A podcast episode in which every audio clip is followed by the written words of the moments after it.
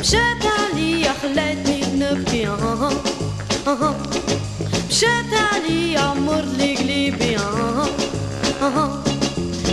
دربي بغني خليها قدامي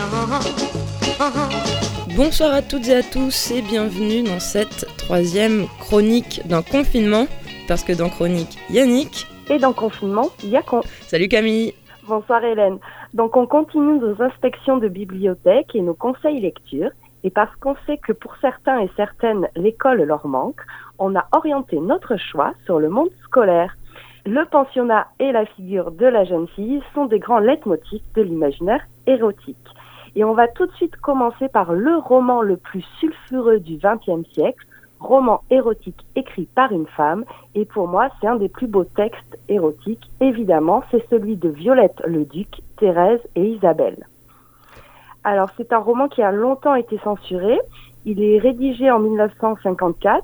Il, a, il paraît sous une forme tronquée en 66 et finalement, il paraîtra en version intégrale en 2000. Alors c'est quoi euh, ce, roman?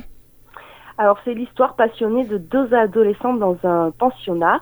C'est euh, évidemment un texte en, en, en référence euh, autobiographique hein, avec la vie de, de, Violette le Duc. Et il faut savoir que Violette le Duc, c'était la grande amie de Simone de Beauvoir, mais pas que. Et c'est un livre que on trouve en poche. Évidemment.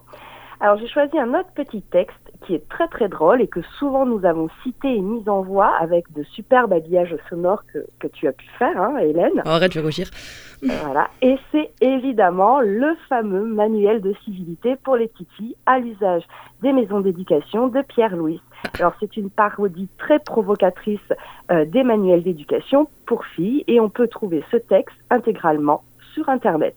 Et gratuitement. Voilà. Et donc j'ai choisi trois formules qui peuvent vous être utiles en ce moment si vous discutez avec vos voisins et voisines de balcon. Par exemple, ne dites pas j'ai envie de baiser. Dites je suis nerveuse. Ne dites pas je vais me branler. Dites je vais revenir. Ne dites pas je viens de jouir comme une folle. Dites je me sens un peu fatiguée. Voilà, ça peut permettre d'avoir de bonnes relations de voisinage en cette période de confinement.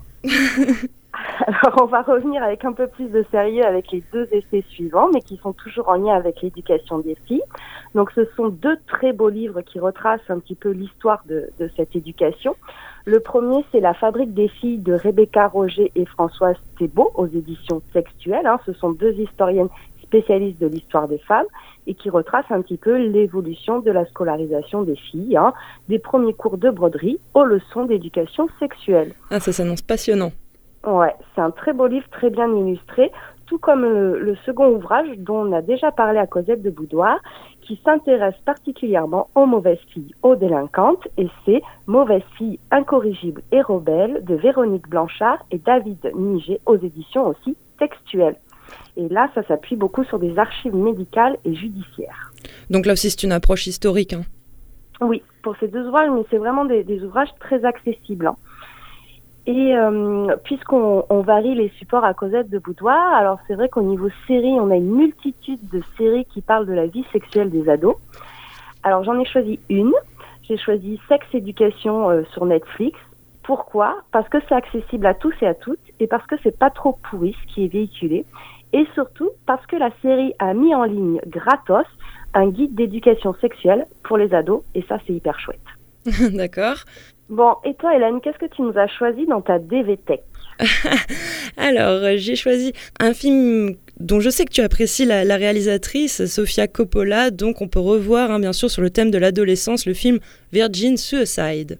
Mais c'est pas tout, puisque nous parlons de la jeunesse, on peut citer euh, l'œuvre d'un des réalisateurs qui a certainement le mieux filmé les jeunes, et qui le fait d'ailleurs à longueur de film, c'est Larry Clark. Alors, on va vous conseiller plutôt un film gay hein, de, l'auteur de Kids, certainement son film le plus joyeux, Was Up Rockers, qui nous fait euh, découvrir la vie d'adolescents skaters et, et, amateurs de punk rock. Cette petite bande vit à South Central, à Los Angeles, hein, c'est le quartier pauvre qu'on peut qualifier euh, de ghetto. Et la petite bande va s'offrir une, virée dans le très chic quartier de Beverly Hills. Donc la, fracture euh, sociale est, là. Mais finalement, même au sein euh, de, leur groupe, eh les garçons sont, dissidents, hein, puisque eux revendiquent cette appartenance au monde du skate et du punk, en opposition au hip-hop, qui est pourtant une culture hein, plus présente dans leur environnement. Ok, ben, chouette, euh, chouette, suggestion qui nous permet aussi d'aborder euh, les garçons à l'adolescence. Pour ce petit récap, donc Thérèse et Isabelle de Violette Leduc, Manuel de civilité pour les petites filles à l'usage des maisons d'éducation de Pierre-Louis, La fabrique des filles de Rebecca Roger et de Françoise Thébault, Mauvaise fille de Véronique Blanchard et David Niger, Sex Éducation et WhatsApp Rocker de Larry Clark. Tout à fait. On rappelle que toutes les émissions de Cosette de Boudoir sont disponibles en podcast sur toutes les plateformes de podcast et notamment l'audioblog Arte Radio pour nos deux formats courts. Et toi, Hélène, une de tes émissions de Cosette de Boudoir préférées ah, celle que je vais recommander ce mois-ci, on pourrait citer l'émission euh, Présumé coupable, bien sûr, Présumé EES. Euh, et oui, et en plus, je crois qu'elle tourne en ce moment sur JetFM. C'est ça, c'est une émission sur les femmes criminelles.